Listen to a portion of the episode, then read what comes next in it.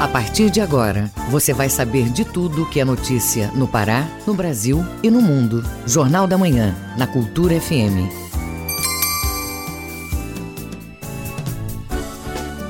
Seis horas e 58 minutos. 6 e 58 Bom dia, ouvintes ligados na Cultura FM no Portal Cultura. Hoje, sexta-feira, 25 de novembro de 2022. Começa agora o Jornal da Manhã com as principais notícias do Pará, do Brasil e do mundo. Apresentação: Brenda Freitas e José Vieira. Participe do Jornal da Manhã pelo WhatsApp 985639937. Mande mensagens de áudio e informações do trânsito Repetindo o WhatsApp 985639937. Os destaques da edição de hoje. Secretaria de Meio Ambiente do Pará instala estações meteorológicas em oito municípios.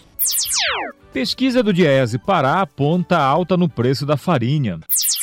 Caixa Econômica anuncia a renegociação de dívidas de créditos comerciais de pessoas físicas e jurídicas. Corpo de Bombeiros do Pará completa 140 anos. Pesquisas internacionais apontam que a composição do leite materno é influenciada pela alimentação da mãe durante o período de lactação. Tem também as notícias do esporte. Confira o resultado da estreia do Brasil na Copa do Mundo. Mangueirão recebe teste de iluminação e placar eletrônico. E ainda nesta edição, prazo para solicitar reaplicação do Enem segue até hoje. Índice que mede confiança das famílias sobre a economia apresenta queda. E governo do estado cria sistema estadual de cultura. Essas e outras notícias agora no Jornal da Manhã.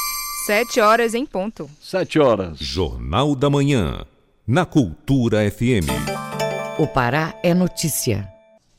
Companhia de Portos e Hidrovias está em fase final de trabalhos no terminal hidroviário de Afuá, no Marajó. O projeto vai contribuir para o desenvolvimento econômico e turístico da região o correspondente Adelson Vale tem as informações. Mais de 33 mil habitantes da charmosa cidade de Afuá, aqui no arquipélago do Marajó, serão beneficiados com as obras de reconstrução e adequação do terminal hidroviário da cidade, realizadas pelo governo do Pará, por meio da Companhia de Portos e Hidrovias do Pará, CPH. Os trabalhos estão adiantados e devem ser entregues na primeira quinzena de dezembro. O porto da nossa Veneza do Marajó estava deteriorado há algum tempo, mas em breve a população do município, assim como os turistas vão dispor de um porto digno para o embarque e desembarque. Essa obra vai levar mais desenvolvimento econômico e social para o município do Marajó, além de potencializar o turismo na região, já que a cidade recebe muitos visitantes anualmente, destaca Abrão Benassuli, presidente da CPH. De Soure, Adelson Vale para o Jornal da Manhã. Presos pela Polícia Federal em Novo Progresso foram transferidos para Santarém. Grupo de pessoas que fizeram violentos protestos na BR-163 vão responder por tentativa de homicídio contra agentes da Polícia Rodoviária Federal. Miguel Oliveira, nosso correspondente em Santarém, tem os detalhes. Bom dia, Miguel.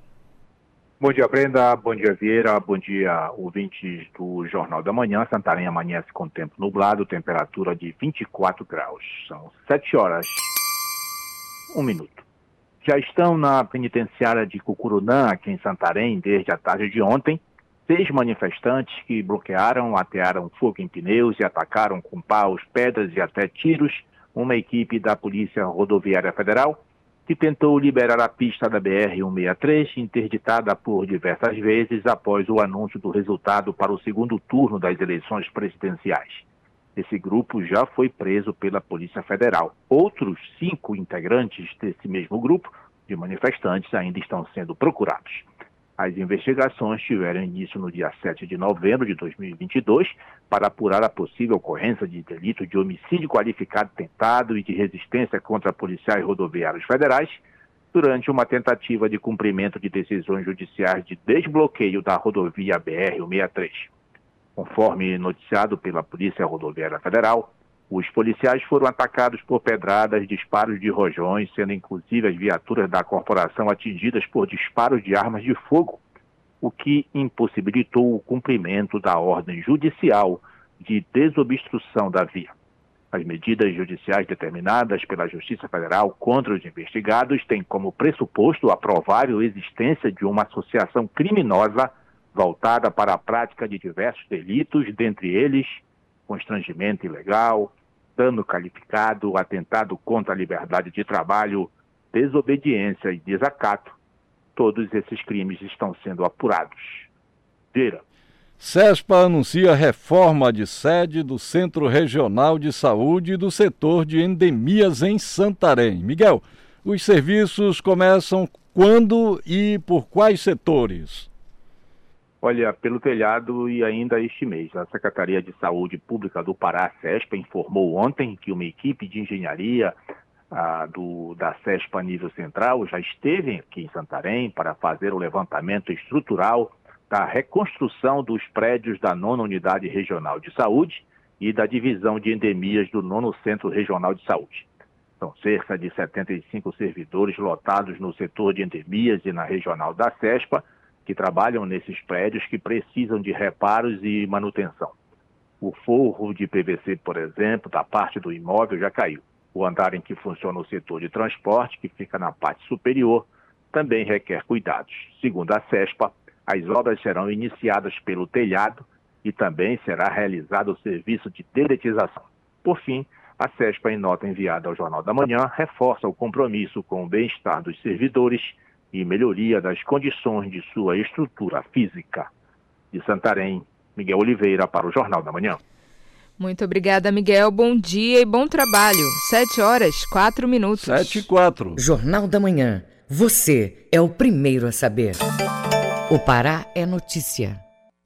Fiscais da Cefa encontram transporte ilegal de gado na região oeste paraense. Esta e outras notícias você confere no Giro do Interior com Bruno Barbosa. Fiscais de receitas estaduais da Coordenação de Controle de Mercadorias em Trânsito da Secretaria de Estado da Fazenda, Cefa, do Tapajós, no Baixo Amazonas, apreenderam nesta quinta-feira uma carga de 210 bovinos que eram transportados em uma balsa no rio Paranamirim, na região de Óbidos, sem nota fiscal. A abordagem foi feita no rio por uma lancha da fiscalização. A embarcação vinha de Alenquer, rumo ao estado do Amazonas. O gado foi avaliado em 838 mil reais e foi feito um termo de apreensão e depósito na ordem de 140 mil reais.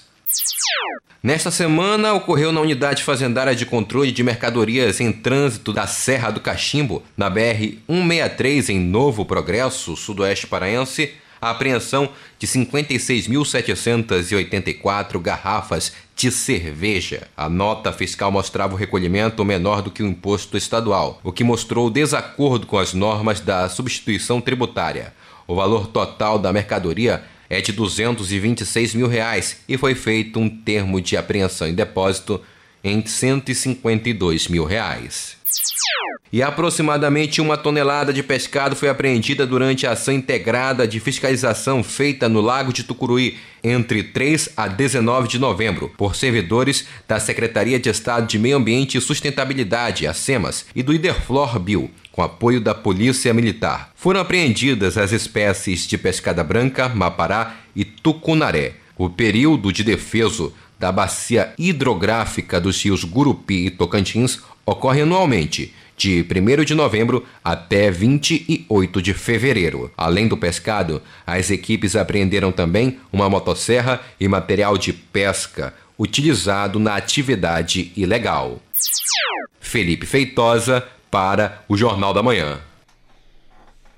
Procon Pará intensifica hoje na Black Friday ações de fiscalização em Belém. A ideia é coibir possíveis práticas de danos ao consumidor durante o dia de promoções. O repórter Marcos Aleixo tem as informações. O Procon Pará está de olho nas promoções da Black Friday no comércio da capital. Já estão acontecendo fiscalizações nas lojas com o objetivo de checar as conformidades com o Código de Defesa do Consumidor. O coordenador de processo administrativo do Procon, Arnaldo Cruz, dá mais informações. Já que ela tem uma data específica, esse evento, que no caso seria é, vai ser amanhã, entre aspas, oficialmente, mas a semana toda já está ocorrendo esses anúncios, essas, essas propagandas então, o PROCON já está em campo, verificando a questão é, que é relacionada aos preços, essas questões das promoções que realmente estão ocorrendo, dentro da questão das ofertas, Então já está, é claro, é, ressaltando que essa Black, a Black Prova é mais realizada, né, assim, vamos dizer assim, online, via internet, mas os estabelecimentos comerciais, os estabelecimentos físicos também realizam nessa, nessa semana e o PROCON está atento a isso.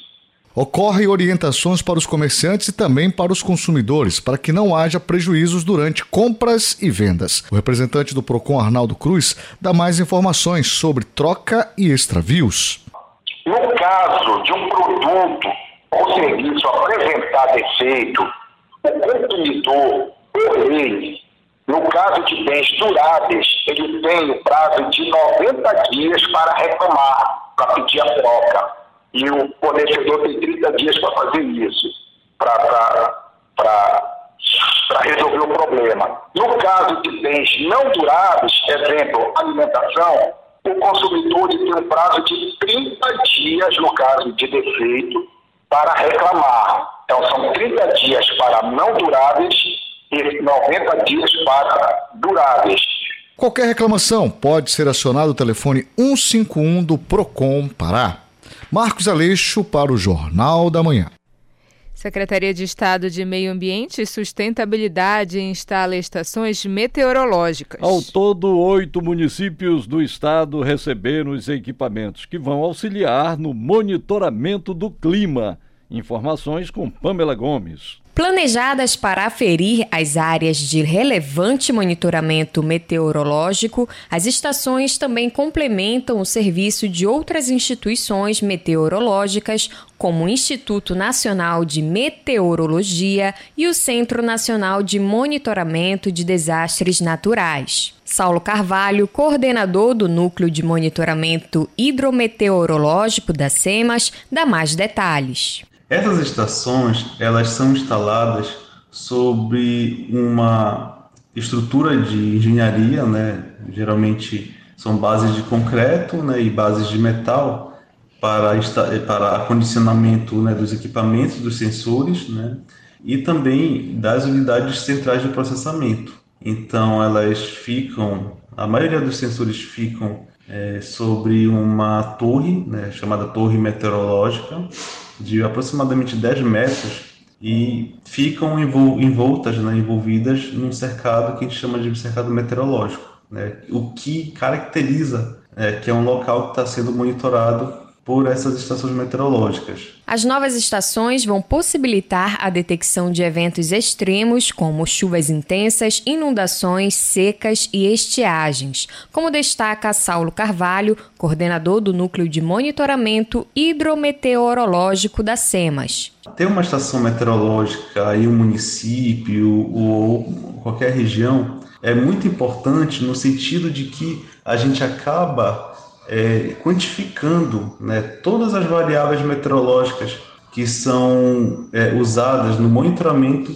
e até na previsão do tempo e clima, né? ou seja, é, para aquelas regiões onde a gente tem uma noção básica de quando chove, é, qual o período que chove mais, qual o período que chove menos, com a estação meteorológica a gente vai poder quantificar, né, quantificar o quanto chove, né, o quanto fica quente, o quanto fica frio. E, esse, e essa importância se estende para todas as atividades econômicas que existem no Estado. Os municípios que receberam as instalações de estações foram Redenção, Ulianópolis e Paragominas, localizadas no sudeste do estado. Curuçá, Ipixuna do Pará e Capanema, municípios do Nordeste paraense, Barcarena, da região metropolitana de Belém e Salvaterra, região do Marajó. Cada município recebeu uma estação da rede. A transmissão será realizada por meio do satélite da Administração Nacional Oceânica e Atmosférica atmosférica dos Estados Unidos. Com reportagem de Kelvis Ranieri,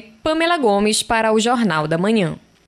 Corpo de Bombeiros do Pará celebra aniversário de 140 anos de atividades. A instituição, criada no período imperial, ganha no aniversário a reforma e ampliação do quartel-general. O evento teve a presença do governador Helder Barbalho. A reportagem é de Marcelo Alencar. O evento de comemoração dos 140 anos do Corpo de Bombeiros Militar do Pará foi marcado por uma cerimônia militar com a apresentação dos serviços de combate a incêndio, resgate, salvamento aquático e serviço de proteção e defesa civil. Autoridades públicas receberam medalhas de honra ao mérito.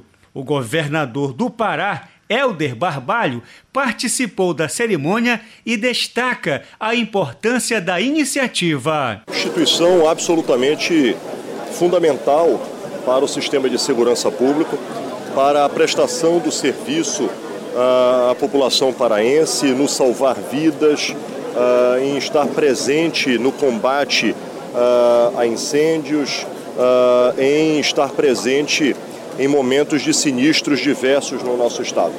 140 anos de uma bela história. Também houve a entrega da reforma e ampliação do quartel do Comando Geral, localizado na Avenida Júlio César, em Belém. Durante a solenidade, ocorreu o lançamento do plano estratégico que vai direcionar todos os atos e planejamentos da corporação. O comandante-geral do Corpo de Bombeiros, Coronel Raiman Apolo, destaca alguns dos avanços da instituição. Conseguimos, até a presente data, aprovar várias novas legislações, entre elas a Lei da Política Estadual de Proteção e Defesa Civil do Pará, o Código de Ética e Disciplina da Corporação, o Código de Segurança contra Incêndio e Emergência, que cria também o Fundo Especial de Bombeiros, sendo um marco na história deste Estado e da corporação. O Corpo de Bombeiros Militar do Pará surgiu na época imperial, em 1882, por decreto de Dom Pedro II, patrono da instituição com cerca de 17 anos de carreira na corporação, o sargento Carlos Augusto fala sobre esse trabalho. É muito importante, a gente percebe isso quando a gente sai hoje, saindo de casa com essa para vir receber a medalha aqui, só do deslocamento da casa até buscar o carro na garagem, a gente percebe que os olhares favoráveis dos vizinhos acenando para a gente. Então a gente trabalha numa uma corporação que é reconhecida pela sociedade, que é bem vista pela sociedade. Então é muito bom. Me sinto muito é, feliz em estar nessa instituição. Para os próximos anos, o governo do estado do Pará pretende ampliar os investimentos e o número de bombeiros na corporação. Marcelo Alencar, para o Jornal da Manhã. 7 horas 16 minutos. 7 e 16. Ouça a seguir no Jornal da Manhã. Prazo para solicitar reaplicação do Enem segue até hoje. Cultura FM, aqui você ouve primeiro, a gente volta já. Estamos apresentando Jornal da Manhã.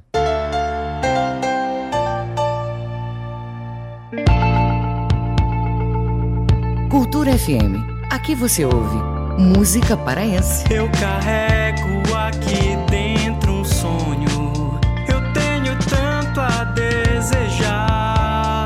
Música brasileira. Escutei alguém abrir os portões, é. Encontrei no coração. Cultura FM 93,7. Faça parte da Rádio Cultura, seja nosso repórter. Grave seu áudio com informações da movimentação do trânsito e mande para o nosso WhatsApp 985639937. Olá, gente, aqui é o Ricardo Kizan e eu tenho um recado para você. De segunda a sexta-feira, às 18 horas, as marcantes.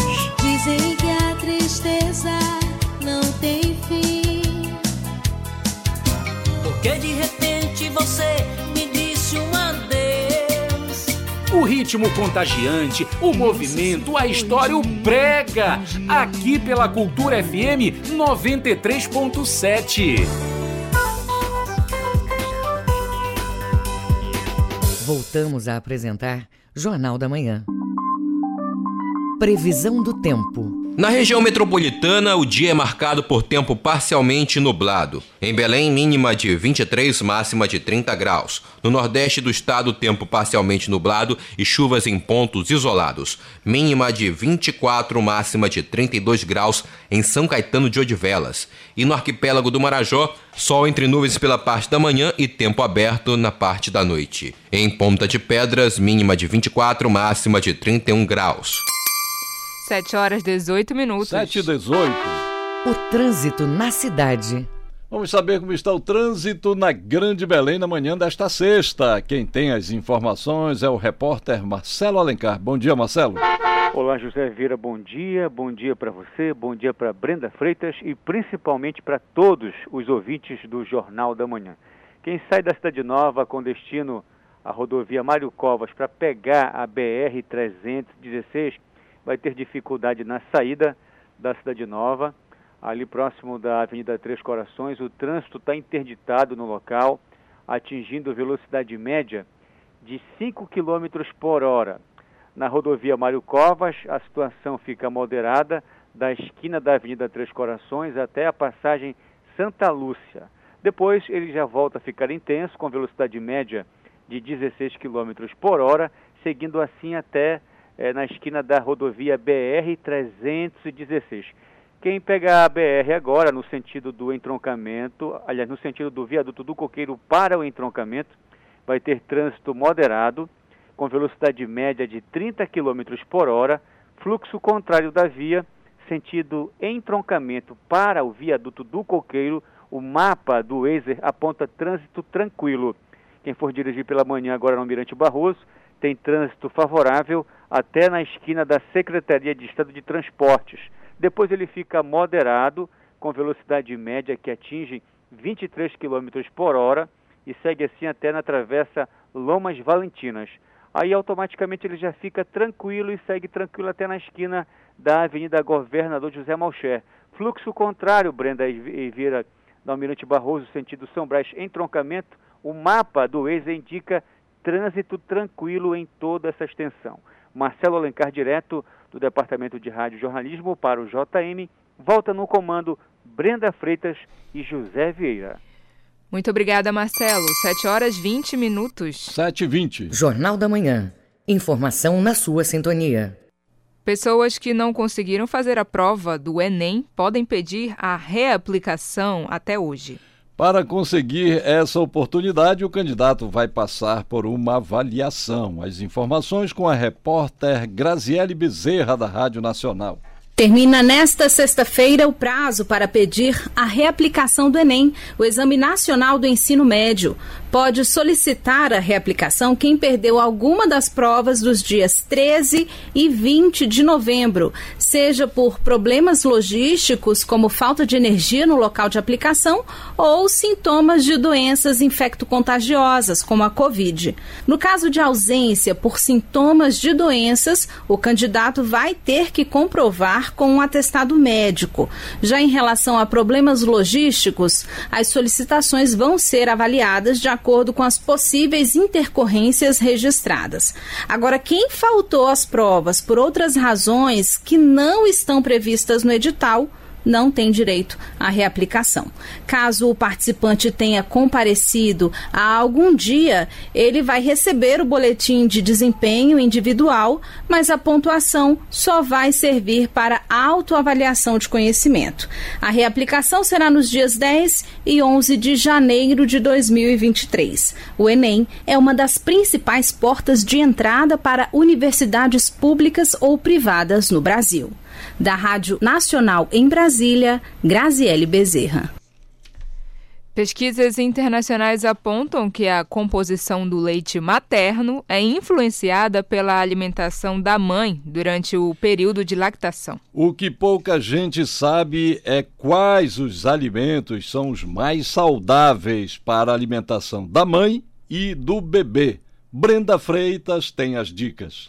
De acordo com os cientistas da Universidade de Cambridge, no Reino Unido, uma dieta rica em açúcares e gorduras, mesmo antes do período gestacional, pode provocar alterações na composição das proteínas do leite materno, como detalha a coordenadora de nutrição do Hospital Materno Infantil de Barcarena, nutricionista Renata Nunes Porto da ProSaúde. O leite materno é o alimento mais completo e importante para o desenvolvimento adequado de todas as crianças, independente da dieta materna. Porém, se a mãe consumir uma alimentação mais saudável possível, variada em nutrientes, certamente o leite materno ele vai apresentar uma qualidade nutricional melhor ainda. Alguns estudos demonstram que as mães que possuem uma dieta variada, equilibrada e rica em nutrientes apresentaram produção de leite com teor maior de vitaminas e minerais e também com teor calórico aumentado. Né? É importante também é, ressaltar que a alimentação ela não influencia na produção do leite materno, mas sim na qualidade nutricional dele. O Hospital Materno Infantil de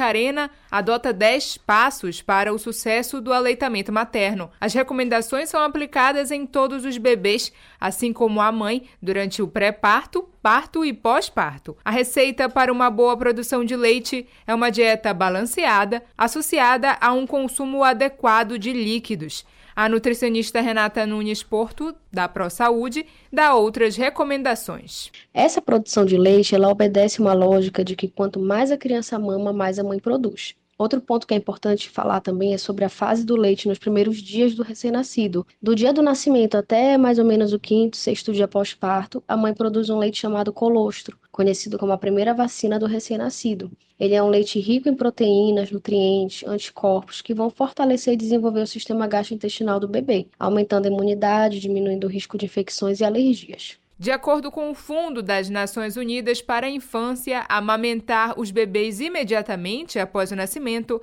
pode reduzir a mortalidade neonatal, que pode acontecer até o 28º dia de vida. O aleitamento materno na primeira hora após nascimento é importante tanto para o bebê quanto para a mãe, pois auxilia nas contrações uterinas, diminuindo o risco de hemorragia, além de proteger o bebê de doenças, como detalhe o nutricionista Fernando Leite. Ele é a primeira e a melhor vacina para esse bebê vai estar recebendo. Por quê? Ali a gente vai ter uma quantidade é, de vitaminas, a gente vai ter ali uma quantidade é, de uma vacina natural, que a gente vai ter anticorpos que vão ajudar esse bebê a com que ele não fique doente. Ela tem uma função protetora para o tubo digestivo desse bebê. Ela vai ter um efeito laxativo para expulsar o mecônio limpar o tubo digestivo daquele bebê nas horas pós-parto, quando o bebê ainda está se acostumando a uma vida fora do útero. Outros alimentos recomendados são goiaba, acerola, laranja, limão e pimentão amarelo, ricos em vitamina C. Peixe, ovo e bife de fígado para alcançar o ômega 3 e vitamina D. Carboidratos como batata e arroz sem exagero. Frutas, iogurte natural, integral e bolachas salgadas entre as refeições. Proteínas como carnes, queijos e ovos. Alimentos como café, refrigerante e chocolate, que têm efeitos estimulantes, devem ser evitados. Com reportagem de Cláudio Lobato, Brenda Freitas para o Jornal da Manhã.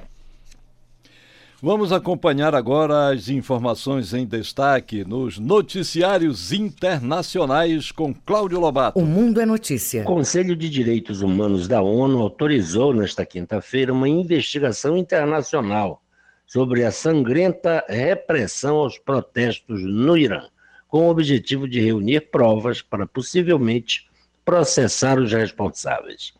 A resolução apresentada por Alemanha e Islândia foi aprovada por 25 votos a favor, 6 contra e 16 abstenções em uma reunião urgente do Conselho de Direitos Humanos em Genebra.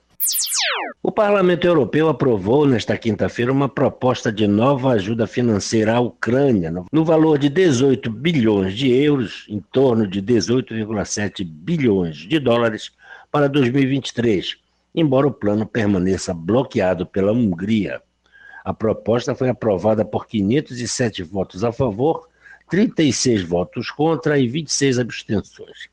A Hungria, país que mantém uma conturbada relação com as instituições europeias, recusa-se, no entanto, a autorizar o empréstimo conjunto. o veto húngaro impede, na prática, sua aprovação formal no Conselho da União Europeia.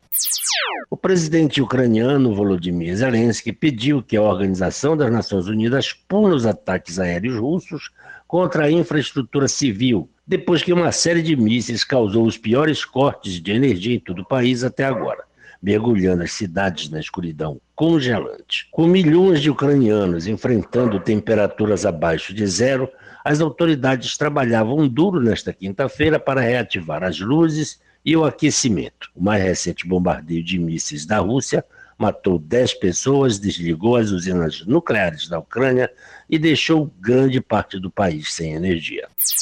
Com informações da agência France Press e agência Reuters, Cláudio Lobato para o Jornal da Manhã. Jornal da Manhã. Você é o primeiro a saber. Governador Helder Barbalho assina a lei que institui o Sistema Estadual de Cultura. O dispositivo vai fomentar o incentivo à cultura, ampliar financiamento para o setor e garantir a diversidade multicultural do Estado. O chefe do Poder Executivo, Helder Barbalho, comenta a medida. Hoje nós resgatamos um importante uh, e fundamental passivo que insere o Pará dentre os estados que possuem o Sistema Estadual de Cultura, ferramenta que permitirá a participação popular e o aperfeiçoamento das ações e políticas públicas voltadas à cultura do nosso estado, impulsionando o financiamento, impulsionando a oportunidade de acesso a recursos através de políticas de incentivo, através de editais que fomentem com que a cultura do nosso Estado possa ser cada vez mais valorizada. Fico profundamente orgulhoso, mas sabendo de que este é apenas um passo fundamental, decisivo para que nós possamos construir cada vez mais um Estado do Pará plural, com a cultura diversa e a cultura valorizada. 7 horas 29 minutos. 7 e 29. Ouça a seguir no Jornal da Manhã. Confira o resultado da estreia de Brasil na Copa do Mundo. É daqui a pouco aqui na Cultura FM. Não saia daí, a gente volta já. Estamos apresentando Jornal da Manhã.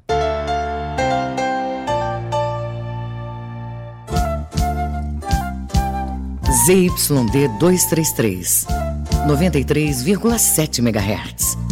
Rádio Cultura FM, uma emissora da Rede Cultura de Comunicação. Fundação Paraense de Rádio Difusão. Rua dos Pariquis, 3318. Base operacional, Avenida Almirante Barroso, 735. Belém, Pará, Amazônia, Brasil.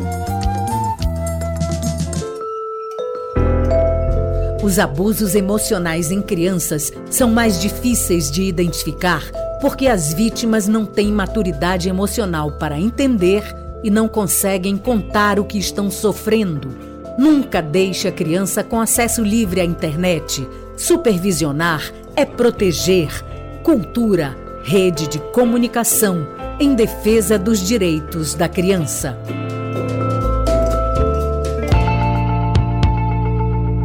Cultura FM. Aqui você ouve música paraense. Eu carrego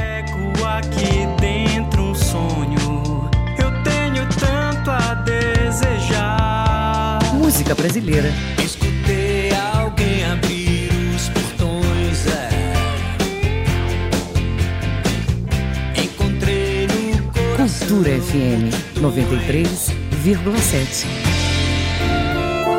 Os discos raros e as gravações exclusivas. Raridades da MPB. Domingo, nove da noite. Meus amigos da cultura, fala o Edgar Augusto. Quem gosta de música antiga, quem gosta de música de coleção, músicas que a grande maioria não conhece, aos domingos com a gente, a partir de nove da noite, em Raridades da MPB.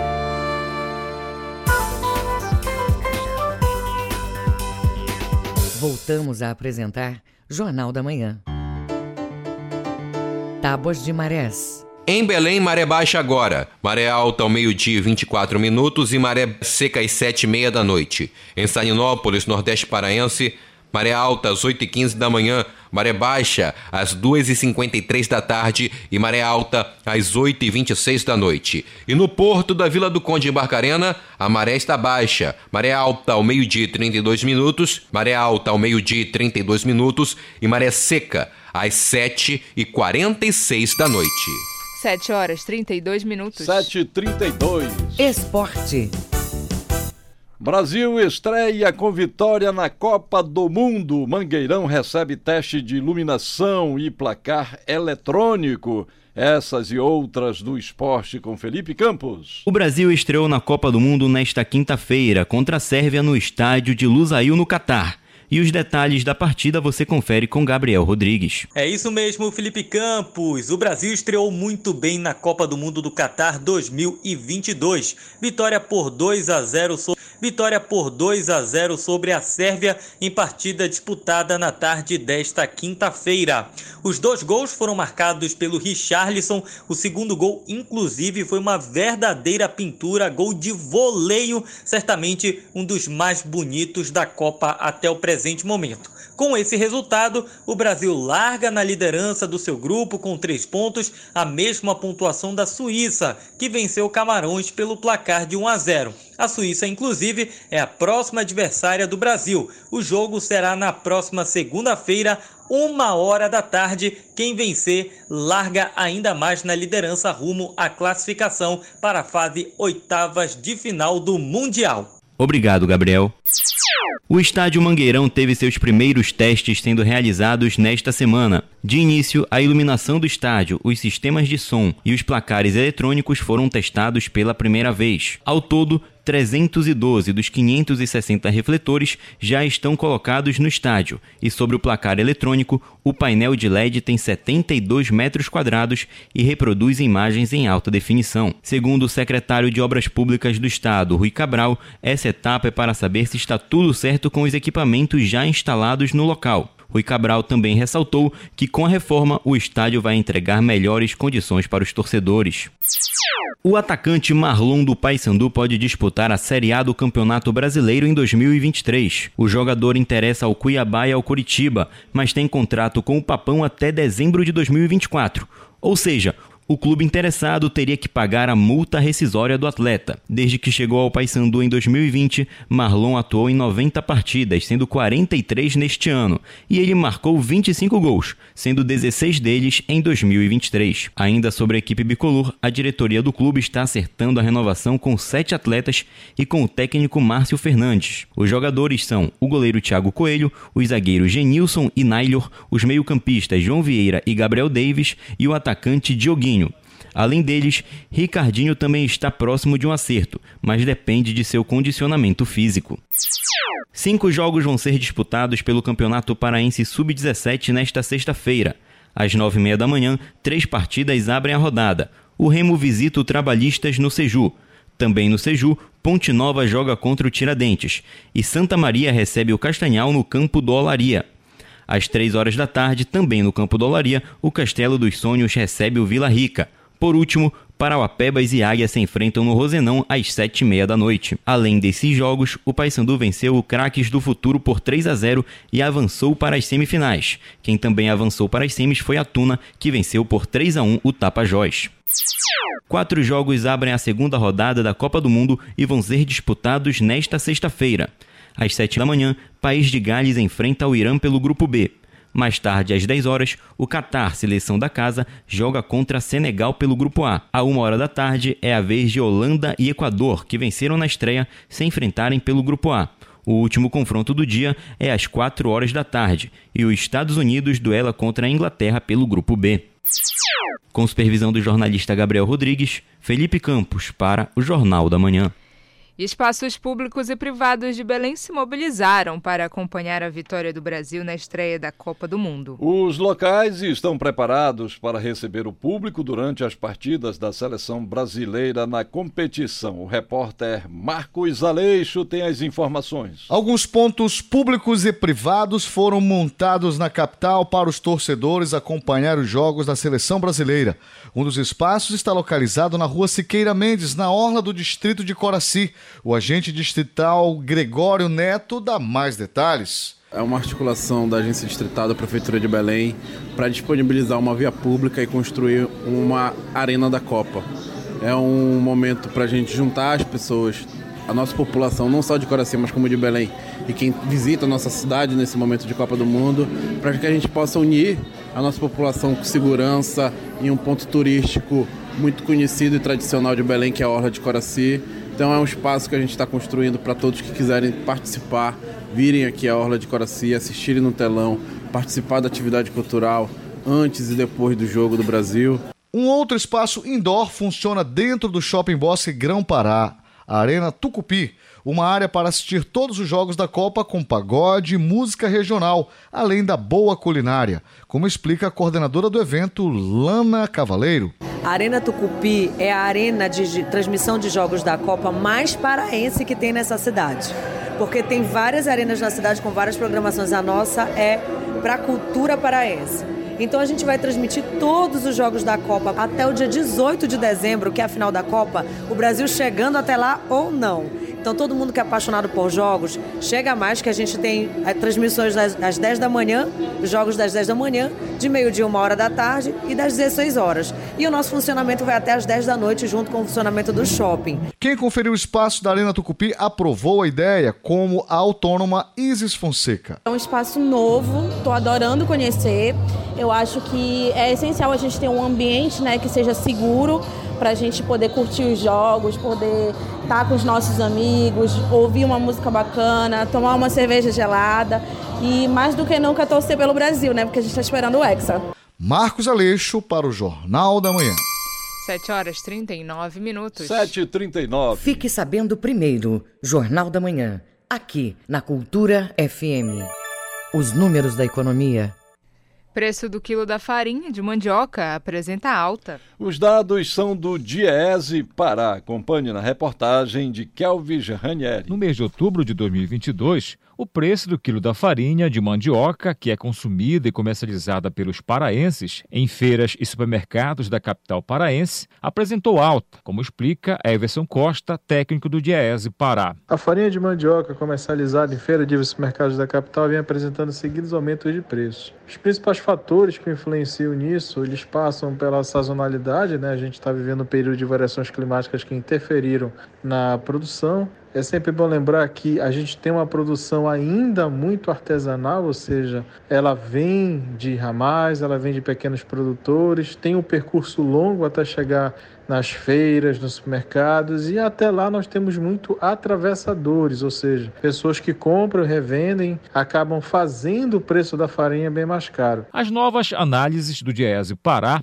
e os comparativos de preços entre janeiro até outubro e também nos últimos 12 meses, a farinha apresentou uma alta no preço. O custo médio do produto nos últimos meses teve diversas variações como explica Everson Costa, técnico do Diese Pará. Diese Pará acompanha, para efeito de análise comparativo, mês, ano e 12 meses, ou seja, em relação ao mês passado, o que a gente percebeu foi uma estabilidade no preço da farinha. Em média, o produto chega a custar cerca de R$ 7,00 o quilograma. Essa média automaticamente comporta aí supermercados e feiras. Mas ao longo do ano de 2022 e também em comparativo com o mesmo período do ano passado, que se percebe são aumentos. E em alguns casos, é, reajustes significativos que para poucos pode parecer aí irrisório, mas para a grande maioria da população que se alimenta e utiliza da farinha de mandioca, não só para refeições, mas também para outras situações, o reajuste tem sido pesado. O estado do Pará é um dos maiores produtores da maniva que é um dos principais ingredientes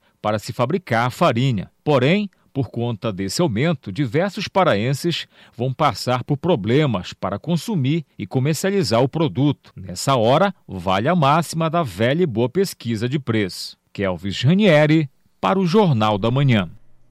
Índice de confiança do consumidor brasileiro apresenta queda em novembro. Isso significa que a percepção das famílias brasileiras sobre a economia é preocupante, como informa Solimar Luz, repórter da Rádio Nacional. O índice de confiança do consumidor caiu 3,3 pontos em novembro para 85,3 pontos, o menor nível desde agosto quando registrou 83,6 pontos. Segundo o Instituto Brasileiro de Economia da Fundação Getúlio Vargas, responsável pela divulgação do índice, houve piora da satisfação das famílias sobre a situação econômica e as finanças pessoais no momento. A coordenadora das sondagens da FGV, Viviane Seda, explica que entre os quesitos que compõem o índice, o que mais contribuiu para a queda no mês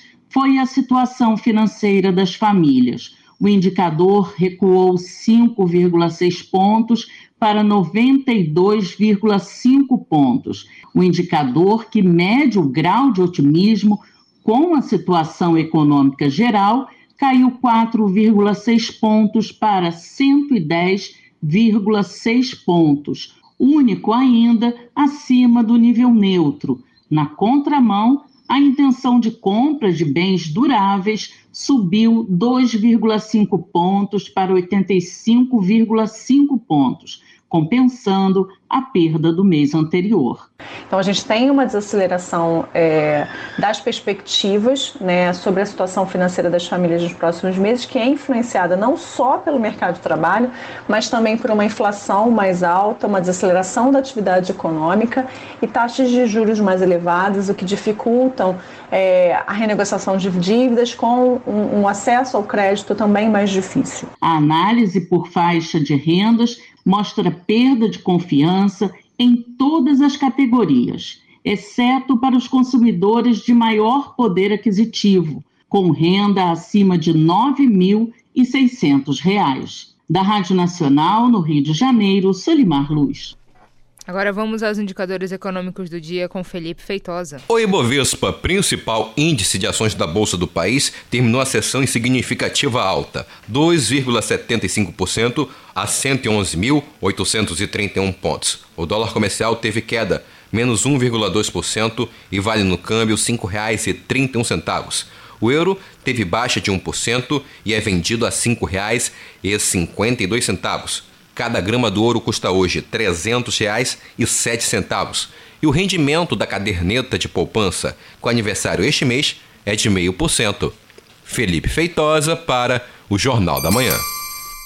7 horas e 44 minutos. 7 e 44. Ouça a seguir no Jornal da Manhã. Amazon Reggae Festival acontece em Belém neste final de semana. Cultura FM, aqui você ouve primeiro, a gente volta já. Estamos apresentando Jornal da Manhã. Bola, na Copa da Vida. Zagueiro tipo A domina e passa para A na intermediária. O adversário tenta atrapalhar, mas o time sangue bom domina o jogo. Tipo A e o craque B tabelam na grande área. A B recebe o cruzamento e é gol do timaço do Emopa. Na Copa da Vida, todos os doadores são campeões. 25 de novembro é o dia do doador de sangue. Não fique só na torcida. Entre em campo com o Emopa e faça a vida pulsar com toda a emoção. Emopa, Governo do Pará. Cultura FM. Aqui você ouve música paraense. Eu carrego aqui dentro um sonho. Eu tenho tanto a desejar. Música brasileira. Escutei alguém abrir os portões. É. Encontrei no coração. Cultura FM 93,7. O que é o que é? Quem adivinha o que é? Quem adivinha o que é? Que é? O que é o que é? Com a cabeça fica mais baixo e sem a cabeça fica mais alto. Travesseiro, muito bem! E você, acertou a resposta? Esta e outras brincadeiras infantis você ouve no Abra Cadabra, todo domingo, nove da manhã. Música, informação e interatividade. Conexão Cultura, de segunda a sexta, oito da manhã. Ouvinte da Cultura FM, eu sou Isidoro Calixto, eu apresento o Conexão Cultura. Notícias, atualidades, informações e música para você ficar conectado com o que acontece no Pará e no Brasil. Não perca de segunda a sexta-feira, das 8 às 10 da manhã. Conexão Cultura.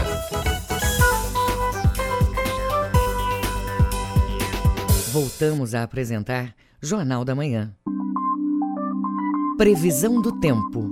No Baixo Amazonas e Calha Norte, tempo parcialmente nublado e com chuvas leves. Mínima de 23, máxima de 32 graus em Monte Alegre. No Sudoeste Paraense, tempo encoberto, com possibilidade de chuvas leves a moderadas. Mínima de 22, máxima de 30 graus em Uruará. E no Sudeste Paraense, tempo parcialmente nublado durante toda sexta-feira. Mínima de 23, máxima de 31 graus em São João do Araguaia. 7 horas e 47 minutos. 7 e 47. O trânsito na cidade.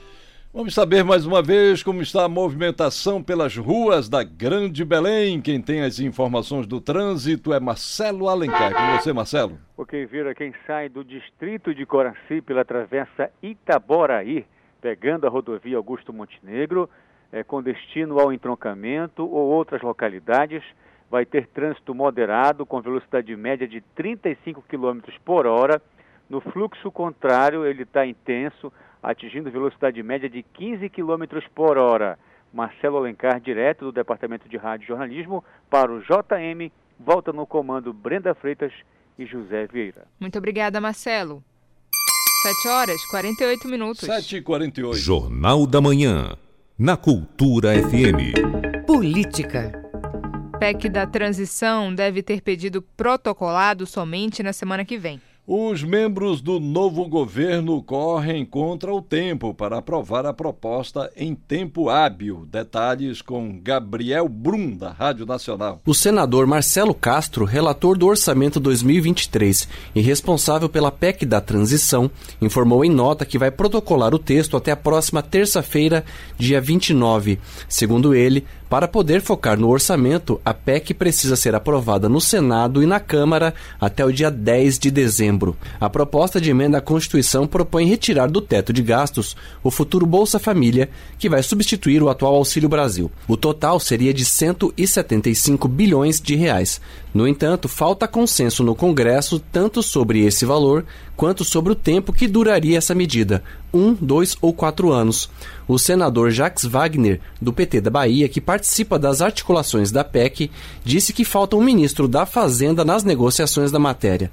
A declaração foi feita nesta quinta-feira no Centro Cultural Banco do Brasil, onde está instalado o gabinete do governo de transição. Eu acho que facilita. Senador, Eu acho que é facilita, mas repara, não depende de mim. Estou dando uma opinião. Quem vai decidir é o presidente da República. O senador informou que deve se encontrar com o presidente eleito Lula nesta sexta-feira em São Paulo e pode discutir o assunto. O senador Jean Paul Prats, do PT do Rio Grande do Norte, integrante do grupo técnico de Minas e Energia, reclamou das críticas de pessoas ligadas ao mercado e negou que o futuro governo vai interferir na Petrobras. Aí eu digo exatamente o que tem que ser. Olha, o governo faz a política de preço, a Petrobras segue e faz a política dela de acordo com os clientes dela como qualquer cliente. Se você compra mais, eu faço um preço melhor. Se você me compra por mais longo prazo, eu faço uma coisa melhor. Enfim, eu faço meu preço como, como vendedor, mas não como política de governo. Prats informou que deve se reunir nesta sexta-feira com o presidente da Petrobras de forma remota e presencialmente no dia 5 de dezembro. Da Rádio Nacional em Brasília, Gabriel Brum. Jornal da Manhã. Você é o primeiro a saber.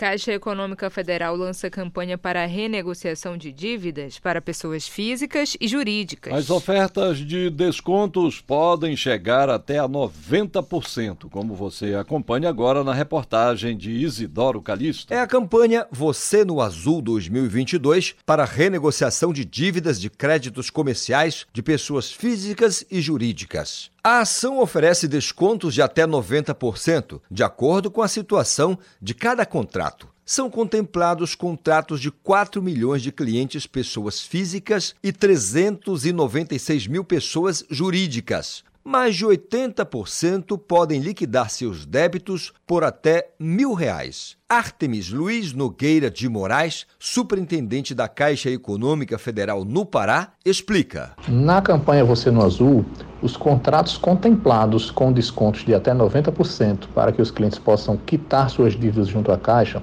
são os contratos comerciais de pessoa física e jurídica, não abrangendo nesse rol os contratos habitacionais e os de penhor. Os contratos comerciais contemplados na campanha Você no Azul da Caixa, na pessoa física, se referem ao CDC, aos empréstimos pessoais, ao crédito consignado, aos financiamentos de veículo e também às linhas de a todas as demais linhas de crédito pessoal.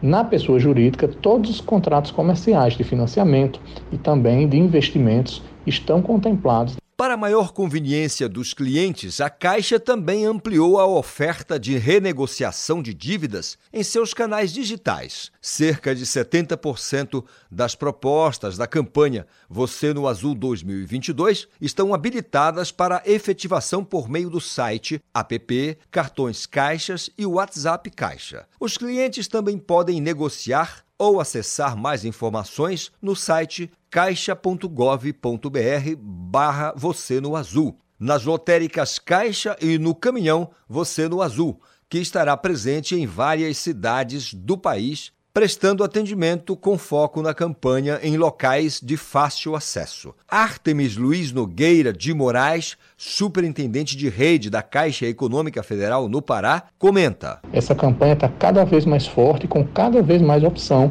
para que os clientes possam é, regular, regularizar a sua situação junto à Caixa através dos canais disponíveis para toda a sociedade, para os nossos clientes e convidá-los a aproveitar essa oportunidade que vai até o dia 29 de dezembro para que todos esses clientes possam regularizar a sua situação de pendência junto à Caixa Econômica, sair dos cadastros restritivos e voltar né, a ter uma vida de acesso ao crédito regularizada. Os contratos negociados serão retirados dos cadastros restritivos de créditos em até cinco dias úteis após a efetivação do acordo por meio do pagamento do boleto. Em relação ao 13º usado para saldar dívidas, a primeira parcela deve ser paga até o dia 30 deste mês e a segunda paga até o dia 20 de dezembro. Isidoro Calixto para o Jornal da Manhã. 7 horas e 54 minutos. 7 e 54. Jornal da Manhã.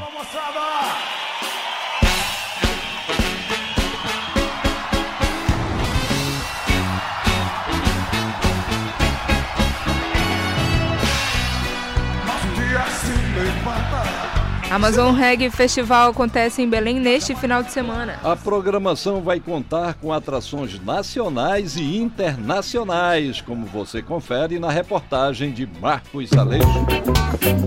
O Parque dos Igarapés recebe a quarta edição do Amazon Reggae Festival. Entre as atrações está o cantor jamaicano Duane Stephenson, que é um dos grandes nomes do Roots Reggae produtor do festival Amazon Reggae, Roberto Pinheiro, comenta a programação. Esse ano será a quarta edição do Amazon Reggae Festival, esse lindo evento que começou em 2011 e onde já uma, alguns das grandes feras do reggae jamaicano já passaram por Belém nas edições anteriores do Amazon Reggae Festival. Esse ano começa com uma, uma atração nova, uma eliminatória das musas do reggae 2023. Mais de 40 musas do reggae irão participar dessa eliminatória a partir das 16 horas. A primeira atração começa às 18 horas, né, a tardezinha reggae, abrindo é, o Amazon Reggae Festival a partir das 18 horas, com DJs e etc. A, a primeira banda no palco às 20 horas em ponto. Chegue cedo, porque já confirmadas as atrações internacionais. A gente teve aí um pequeno problema com a faixa do Festival Reggae Amazon. A gente vai seguir aqui o Jornal da Manhã. E série de programas especiais em homenagem aos 50 anos da Feira do Som termina hoje. O projeto marca também a despedida de Edgar Augusto do comando do programa. Confira agora os detalhes na reportagem de Cláudio Lobato. Completando 50 anos no ar, a Feira do Som, programa de rádio criado pelo radialista, jornalista e crítico musical Edgar Augusto Proença, pertence à memória afetiva dos paraenses. A voz e o jeito de falar do locutor marcaram o horário de meio-dia às duas da tarde na Rádio Cultura. Meus amigos da cultura, fala o Edgar Augusto. A Feira do Som, que desde o começo buscava trazer aos ouvintes as novidades da música e da cultura, com um grande espaço aos artistas paraenses das mais diversas vertentes musicais. Foi um longo ano de despedidas, sempre às sextas-feiras, com a presença de vários artistas do Pará. A cantora Ana Clara, que também já esteve na equipe de produção da Feira do Som, também participa do último show, mas cantando, junto com o grupo Meio Amargo. Poder tocar junto com o Meio Amargo nessa ocasião tão especial vai coroar é, essa relação que eu acho muito bonita com esse programa, é, poder abraçar a equipe toda.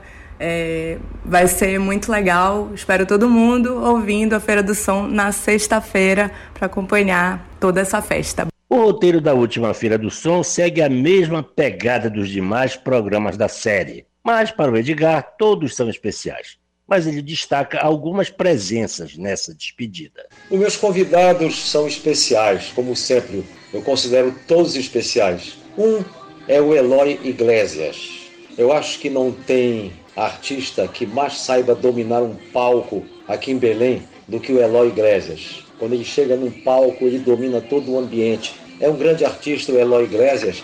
É um artista que tem histórias para contar, assim, tipo a Feira do Som, porque é antigo como a Feira do Som, é experiente e é endeusado por várias gerações. Isto é que é importante do Eloy Iglesias. Faço questão de tê-lo. É um convidado especialíssimo, tanto quanto o Lucas Padilha e a Ana Clara. O Lucas Padilha e a Ana Clara representam um lado pop da música paraense. Eles são muito entrosados, eles cantam juntos, eles compõem juntos. Mais do que isso, eles um tempo aí foram coprodutores e apresentadores da Feira do Som. Me ajudavam a produzir o programa, tinham voz no programa, emitiam opiniões. Eles conhecem muito sobre o andamento do panorama cultural aqui da Terra. A Feira do Som está apenas mudando de forma, como garante o Edgar Augusto. A mensagem que eu deixo para os meus ouvintes é uma mensagem de uma saudade antecipada deles e que eles poderão contar com o Edgar aqui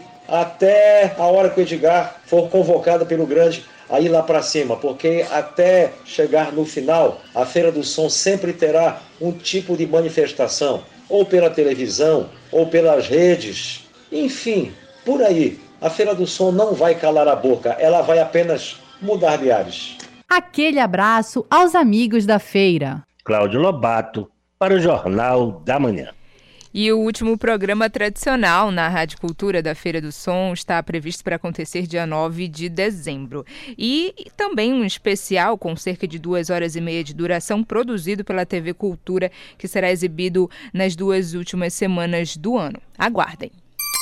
8 horas da manhã em ponto. 8 horas em Belém, termina aqui o Jornal da Manhã desta sexta-feira, 25 de novembro de 2022. A apresentação foi de Brenda Freitas e José Vieira. Outras notícias você confere durante nossa programação. Vem aí o Conexão Cultura. Um excelente dia para você e até amanhã. Um bom dia a todos e até amanhã.